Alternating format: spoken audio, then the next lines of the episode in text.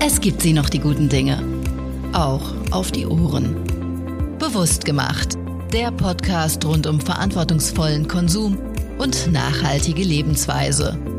Ein Produkt der Manufaktum GmbH.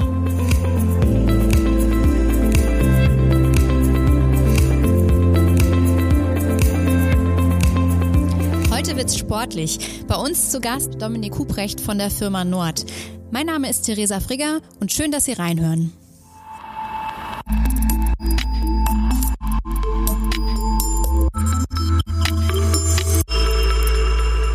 Willkommen zur nächsten Folge unseres Podcasts. Heute geht es um Sport, genauer gesagt um Sportgeräte, denn es gibt noch Unternehmen, die diese in bester Handarbeit fertigen und mit dem Geschäftsführer genau solch einer Manufaktur für Sportgeräte darf ich heute sprechen. Hallo, Herr Kuprecht. Hallo, Frau Frieger, ich grüße Sie. Schön, dass Sie sich die Zeit genommen haben. Sie sind ja gerade ganz schön im Stress, denn äh, Ihre Geräte, die verkaufen sich ja aktuell wie geschnitten Brot, oder? Naja, geschnitten Brot äh, würde ich nicht sagen, aber es ist tatsächlich so, dass der Home-Fitness-Bereich sehr stark zugelegt hat in den letzten Monaten. Ist natürlich darauf zurückzuführen, dass die Fitnessstudios geschlossen haben, die Leute trotzdem ihren Sport weiter ausführen wollten. Und gegenwärtig sehen wir, dass die Leute tatsächlich auch wieder ängstlich sind, zurückzugehen ins Fitnessstudio. Und das gibt Herstellern wie uns natürlich Aufwind, ja, die Geräte herstellen, die hauptsächlich für den Heimfitnessbereich oder für den Hotel Hotelbereich gemacht sind. Also da haben wir schon einen sehr starken Zulauf verspürt jetzt in den letzten Monaten. Das freut uns natürlich zu hören. Ihre Sportgeräte unterscheiden sich ja schon von den marktüblichen Geräten. Es ist ja jetzt nicht üblich, dass so ein Gerät aus Holz zwischen Stahl- und Aluminiumgeräten steht. Wie ist denn das entstanden? Ja, also ich gebe Ihnen gerne ein bisschen einen Hintergrund zu dem Waterrower. Es hat ja alles angefangen mit dem Rudergerät. Der Erfinder, das sind tatsächlich nicht wir gewesen, sondern das ist ein amerikanischer äh, Freund von uns inzwischen, der heißt John Duke. Der kommt aus Providence. Providence ist im Bundesstaat Rhode Island. Und John ist ein sehr begabter und sehr guter Ruderer. Er hat in Yale studiert und hat dann in 1970 seine ersten Rennen gerudert. Ähm, und Sie müssen wissen, dazu mal sind die Ruderboote nur aus Holz gebaut worden. Also diese Kunststoffboote, Boote, wie sie heute genutzt werden, die gab es damals noch nicht. Es gab da zwei große Hersteller. Der eine war die Firma Sims in England und das andere Unternehmen kam hier aus Deutschland, welches von Willy Empacher gegründet worden ist. Und diese Empacher und Sims Boote, das waren eigentlich die beiden Bootsklassen oder Kategorien, die ganz oben mitspielten. Und auch John hat in diesen Booten sehr viel Zeit verbracht und gerudert. Und er hat sich dann einfach entschieden, dass er einen Rudersimulator bauen möchte, der besser ist als alles andere, was auf dem Markt äh, vorhanden ist. Und er war auch der Erste, der dann gesagt hat, ich nehme Wasser als Basiselement, um den Widerstand der Ruderbewegung zu simulieren. Und weil er aus den Holzbooten kam, lag eigentlich Holz bei ihm auf der Hand. Also so ist das entstanden, dass er Holz genommen hat als Basismaterial und diesen Wassertank dann dazu erfunden hat. Dafür hat er dann ein Patent angemeldet, 1988. Und auf diesem Patent basierend ist dann, ist dann der Water Rower entstanden. Der John ist nebenbei auch Designer und äh, er war sehr, sehr angetan von der Shaker-Bewegung oder vom Shaker-Stil. Vielleicht haben Sie da schon mal von gehört. Ähm, das ist eigentlich ein Stil des 19. Jahrhunderts, der sehr stark auf schlichte und funktionale Möbel ausgerichtet war. Und John hat also diesen Stil von Shaker aufgegriffen und hat gesagt, ich möchte also versuchen, äh, dieses Rudergerät so zu entwickeln und zu designen, dass wirklich jedes Element ausschließlich auf seine Funktion reduziert wird. Und im Shaker-Stil gibt es auch sehr viele Parallelen. Also man versucht immer Hölzer parallel laufen zu lassen. Und das Rudergerät, das bietet sich ja an. Ja, die beiden Schienen, auf denen der Sitz läuft, äh, die sind ja schon mal parallel. Die Sitzwangen sind parallel. Oben, wo die Bandführung laufen, sind parallel. Ähm, hinten, wo das Band unter dem Tank hochgeführt werden, sind parallel. Und so ist also dieses Gerät entstanden und das haben wir eigentlich bis heute kaum verändert und der Waterrower ist ja inzwischen wirklich ein sehr klassisches, aber immer noch zeitgemäßes Rudergerät. Und Sie haben ja gerade schon gesagt, dass es von einem Profi entwickelt wurde. Ist denn das Produkt dann auch eher was für Profis oder kann jeder Normalsterbliche mittrainieren? Nein, der Waterrower ist natürlich ein Gerät, womit jeder trainieren kann. Das Herausragende an diesem Gerät war, und das gab es vorher einfach noch nicht, ist, dass wirklich jegliche Person, äh, egal wie schwer, wie groß, wie klein, äh, wie dick, wie dünn, sich auf das Gerät setzen kann und sofort losrudern kann. Es müssen kein Widerstand eingestellt werden. Dieses Wasserrad, das wird angezogen von dem Ruderer und der Widerstand passt sich dann sofort automatisch der Kraft des Ziehenden an. Also von dem her ist es wirklich ein Gerät, was sowohl Profis wie auch Kinder, sage ich jetzt mal, nutzen können und niemand wird sich an diesem Gerät verletzen oder wird mal einen Widerstand zu schwer einstellen, so dass man dann aus dem Rückenbereich oder aus dem unteren Rückenbereich zieht, sondern das Gerät ist sehr, sehr weich in seiner Nutzung und deshalb für wirklich jedermann einsetzbar. Super, dass es so individuell auch einstellbar ist. Sie haben ja gerade schon gesagt, seit Corona verkauft sich das äh, Gerät super gut. Bei uns können wir feststellen, dass es sich schon länger eigentlich sehr gut verkauft. Genauer gesagt, seit es in der Serie House of Cards vorgekommen ist. Haben Sie diesen Effekt auch? Ja, tatsächlich war das eine Art Tipping Point für unser Unternehmen. Obwohl, ich weiß nicht, ob Sie die Serie gesehen haben, so oft ist das Gerät gar nicht zu sehen. Aber es gab dann auch von der New York Times oder von der Washington Post, ich bin mir jetzt nicht mehr ganz sicher, einen einseitigen Artikel und der war betitelt The True Star is a Rowing Machine. Ja, und also aus diesem Artikel und aus der Serie sind wahnsinnig viele Verkäufe, auch über einen sehr langen Zeitraum auf uns zugekommen. Wir konnten also die Stückzahlen mehr als verdoppeln und irgendwie wurden wir damit sehr, sehr bekannt. Ja. Also ein toller Booster für Ihr Geschäft. Ja, toller Booster, total unerwartet, weil wir wussten eigentlich gar nicht, dass unser Gerät dort vorkommt. Kevin Spacey, der bekommt ja dieses Gerät geschenkt von seiner Frau, damit er ein bisschen Sport betreibt. Und es ist also offensichtlich so gelaufen, dass im wahren Leben Kevin Spacey einen Personal Trainer äh, engagiert hat. Und dieser Personal Trainer, der hat empfohlen, dass er auf einen Waterrower rudert. Und so ist es dann in die Sendung gekommen, weil Kevin Spacey dieses Gerät so toll fand. Ja. Und wir hatten zwar, oder nicht wir, unsere Kollegen in den USA hatten dann einen Anruf bekommen von einer Produktionsgesellschaft. Und äh, dann haben wir gesagt, ja, ja, ihr könnt das Gerät kaufen. Die haben das sogar bezahlt. Also wir mussten nicht Ach, okay. mal da, äh, Gebühren für bezahlen. Wir sagen heute, das ist das Glück des Tüchtigen. Ja, ja genau. Aber äh, mittlerweile gibt's ja nicht mehr nur das Rudergerät, den Water Sie haben ja noch viel mehr Produkte aus Holz in Ihrem Sortiment. Ja, das ist richtig. Also John hat in 88 angefangen in Amerika den Water zu verkaufen und peu à peu ist das gewachsen und wir waren hier in Deutschland die Vertriebsorganisation und in 2004, 2005 haben wir gesagt, wir wollen noch mehr als nur den Water verkaufen. Wir wollen etwas in die Breite gehen. Und so ist es dann auch gekommen, dass wir diese Marke Nord ins Leben gerufen haben. Nord ist natürlich eine Abkürzung für Nordhorn und Made in Germany mit dem D hinten dran. Und wir bauen also hier in Nordhorn heute eine breite Palette zusätzlicher Produkte. Da gehören Fahrräder dazu, da gehören Laufbänder dazu, da gehören äh, Handeltürme dazu, Sprossenwände. Also so, dass man sich ein gesamtes Heimgym oder auch ein Hotelgym einrichten kann. Und ähm, alles mit dem äh, gleichen Anspruch an Funktion und Ästhetik, oder? Genau richtig. Also dieser Ästhetikgedanke, der war eigentlich immer schon mit dabei. Wir haben immer gesagt, warum muss man ein Fitnessgerät hässlich bauen, wenn man es auch schön bauen kann? Und wir haben einfach ganz großen Spaß daran, Sachen schön zu machen. Da sind wir sicher geprägt von John Duke und sind es ihm auch schuldig, neben dem Waterrower andere schöne Geräte hinzustellen. Und deshalb spielt die Ästhetik, aber natürlich auch die Funktionalität eine ganz wichtige Rolle bei der Entwicklung eines Produktes. Welche wir übrigens alle hier im Hause machen. Wir arbeiten also nicht mit externen Gesellschaften. Ich kann Ihnen erzählen, wie das Fahrrad entstanden ist. Ja, da haben wir gesagt, wir wollen ein Fahrrad machen. Ja. Und dann haben wir mit dem Team zusammen haben wir wirklich angefangen zu basteln am Abend. Mit der Laubsäge ist jetzt übertrieben, aber wir haben tatsächlich einfach Formen zugeschnitten und haben immer wieder geguckt, ist es schön, ist es nicht schön und haben dann die Technik dazu entwickelt. Und das hat einen heiden Spaß gemacht. Und da steckt sehr viel Herzblut in so einer Entwicklung drin. Ja, und ich, ich glaube, das kann man dann am Schluss auch sehen und spüren, vor allem, wenn man das Produkt nutzt. Ja.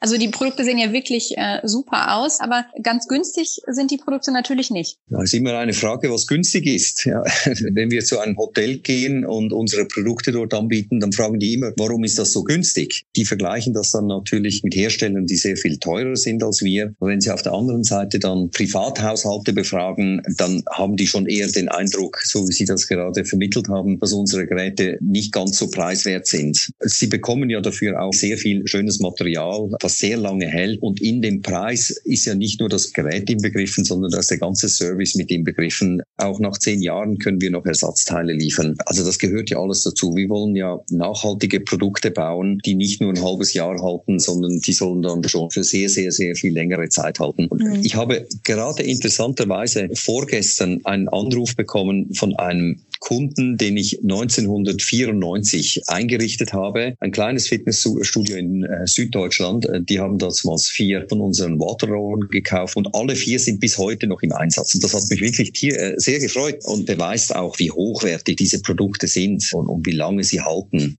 Wir haben schon immer wieder mal ein Zugband oder so ersetzt, aber insgesamt kann man sagen, dass die Produkte also sehr, sehr langlebig sind, die wir bauen. Wie ist das denn mit der Pflege des Holzes? Muss der Sportler da besonders drauf achten? Sie haben recht, das Holz muss man pflegen. Das ist aber relativ einfach. Also wir behandeln das Holz hier ausschließlich mit Öl. Das ist ein Hartwachsöl, ähm, was wir mit äh, Baumwolltüchern tief einreiben. Dieses Öl wird übrigens auch verwendet für Kinderspielzeuge, auch aus deutscher Manufaktur. Damit ist das Holz schon mal sehr gut geschützt. Aber Sie haben recht, es ist ein Sportgerät und Sportgeräte werden genutzt. Da kommt auch schon mal eine Macke rein ins Holz. Aber das ist ja das Schöne mit dem Öl. Man kann also das Holz oder die Stelle, wo es nicht mehr so schön ist, ganz einfach mit Schleifpapier abschleifen und dann wird das nachgeölt und dann sieht es wieder wie neu aus. Apropos Holz, wie viel Holz braucht man denn eigentlich für einen Water Rower? das ist eine interessante Frage und ich weiß es zufälligerweise. Wir brauchen genau 7,30 Meter laufende Meter an Holz und dieses Holz wird dann gestückelt in die zwei Schienen und die anderen Abteile und die Bretter sind 12 Zentimeter breit und damit können Sie also ein Waterrohr bauen. Ja, Ressource Holz, illegales Abholzen ist ja auch ein ähm, brisantes und wichtiges Thema. Woher kommt denn das Holz, das für den Waterrower eingesetzt wird oder generell für Ihre Produkte? Ja, also das ist ein ganz heißes Thema, was sehr oft diskutiert wird. Es wird auch sehr viel Schindluder mit Holz betrieben. Und ich möchte also Folgendes dazu sagen. Es gibt in Europa seit 2013 die EUTR. Das ist die European Timber Regulation. Und diese Regulation, die umschreibt also ganz genau, welches Holz nach Europa eingeführt werden darf und welches nicht. Ja, und welche Voraussetzungen dieses Holz erfüllen sollte und welche Voraussetzungen dass es nicht erfüllen darf. Es ist so, dass wir unser Holz teilweise aus Deutschland einkaufen. Gerade die Buche und Teile der Eiche kriegen wir hier aus deutscher Produktion. Aber der größte Teil, den wir verarbeiten, das ist Esche äh, und dann haben wir noch ein bisschen Kirsche und Nussbaum. Das beziehen wir aus den Appalachen in den USA. Und dieses Holz ist also zertifiziert nach AHMI, ja, das ist dieses Appalachian Hardwood Certification, ja, und unser Importeur, wir importieren das also nicht selber, sondern das sind zertifizierte Importeure, die das machen. Und die unterliegen ganz strengen Regeln. Wir wissen also ganz sicher, das Holz, das wir verarbeiten, das ist zertifiziert und stammt ausschließlich aus den dafür vorgesehenen Holzfällungen, aus den Ernten, die für den Export vorgesehen vorgesehen sind. Und jetzt darf man auch ruhig dazu sagen, die Appalachen in den USA äh, ist ja ein riesiges Gebiet, ja, was sich über ganz weite Teile des Nordens in, äh, der USA erstreckt. Und die Holzmasse, die nimmt also tatsächlich seit ein paar Jahren auch dort wieder zu. Also die Holzbestände wachsen, so wie übrigens in Deutschland auch. Auch in Deutschland haben die Holzbestände in den letzten Jahren wieder zugenommen. Ähm, ich weiß jetzt nicht, wie es in den nächsten Jahren sein wird. Durch den Borkenkäfer, vor allem hier im Flachland, haben wir doch mhm. ein, ein sehr starkes Holzsterben Sterben im Moment gerade, was die Fichtenbäume betrifft. Aber ich weiß, dass die Förster stark wieder am Aufrüsten der Holzbestände sind und dann nicht mehr mit Fichten, sondern eher mit Laubbäumen, die einfach resistenter in der Klimawandelgeschichte sind. Also eine Sache, die wir ganz sicherlich garantieren, ist, dass wir keine Hölzer verarbeiten, die aus tropischen äh, Regionen kommen und schon gar nicht aus Regionen, wo die Holzbestände stark reduziert werden. Also die größten Holzvernichter ist ja bekannt, sind Brasilien und Indonesien. Ja. Und wir weigern uns also, auch wenn wir es immer wieder mal angeboten bekommen, solche Hölzer einzusetzen. Also Nachhaltigkeit liegt Ihnen sehr am Herzen und das beschränkt sich ja nicht nur auf das Thema Ressource Holz, sondern Sie achten da ja noch auf viel mehr. Ist das richtig? Ja, das ist richtig. Das Thema Nachhaltigkeit geht bei uns viel weiter als nur der Einkauf von in Anführungszeichen grünen nachhaltigen Holz. Ja. Es ist tatsächlich so, dass wir das Holz, was wir einkaufen, in einem, wie sagt man, in einem Raw Cut, also in einer rauen Schnitt Das Holz ist also zugeschnitten in 33 Millimeter äh, Breite und ist ungeschliffen. Ja, und wir hobeln dann und schneiden das Holz auf die Breite und Tiefe zu, wie wir es dann verwenden für unsere Produktion. Und in diesem Prozess geht etwa 40 Prozent des Holzes, was wir einkaufen, geht verloren. Jetzt geht es nicht ganz verloren. Wir verhäckseln also die Reststücke und verfeuern dann diese in unserem Ofen und damit heizen wir unsere gesamten Immobilien, die wir haben. Den Strom, den wir hier nutzen, den produzieren wir ebenfalls äh, mit Photovoltaik äh, auf unserem Dach. Wir haben im Moment 275 Kilowatt und das reicht für unsere Produktion. Also an Tagen wie heute, wo die Sonne scheint, sind wir also komplett autark von externen Energiezulieferern. Aber Nachhaltigkeit, weil Sie ja schon danach gefragt haben, ist für uns nicht nur das Ressourcenthema, sondern vor allem das Mitarbeiterthema.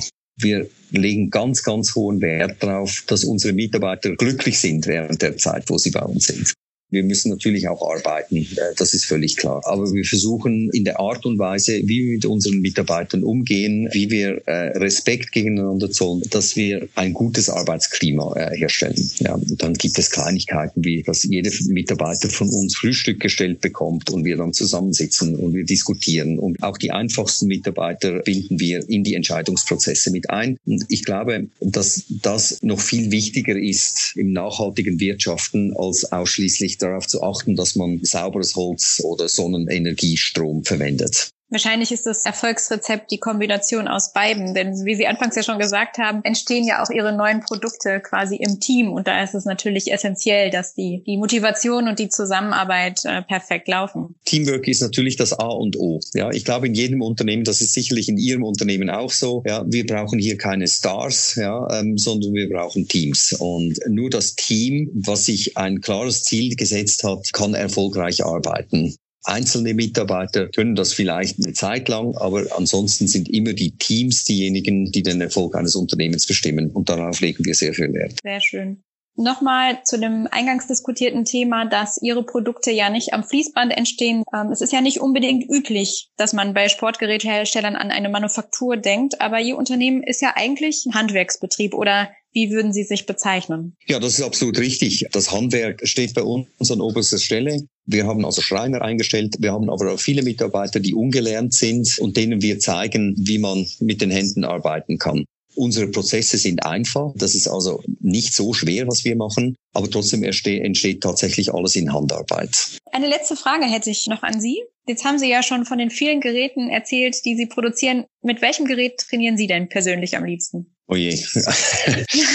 ja, ich hatte fast vermutet, dass Sie mir die Frage stellen. Es ist so, Sie hören ja an meiner Stimme, ich komme nicht aus Deutschland gebürtig, sondern ich bin Schweizer und ich musste also noch in die Armee in der Schweiz, wurde ich eingezogen und die Schweizer zu meiner Zeit hatte noch eine Fahrradtruppe. Das ist also eine, eine Truppe, die tatsächlich den ganzen Tag durch die Schweiz radelt und die Schweiz verteidigt ja, von den bösen Feinden, die die Schweiz überfallen wollen. Und durch diese Zeit war ich sehr geprägt auf das Fahrradfahren. Und bis heute, äh, obwohl ich sehr intensiv gerudert habe, ist aber das Fahrrad immer noch mein Lieblingsgerät. Und das Nordbike, das nutze ich also regelmäßig. Das macht mir auch wirklich sehr viel Spaß. Also das wäre im Moment wirklich mein Lieblingsgerät. Sehr schön. Ich danke Ihnen für das Gespräch, Herr Kubrecht, und für den Einblick in das Unternehmen. Sehr gerne.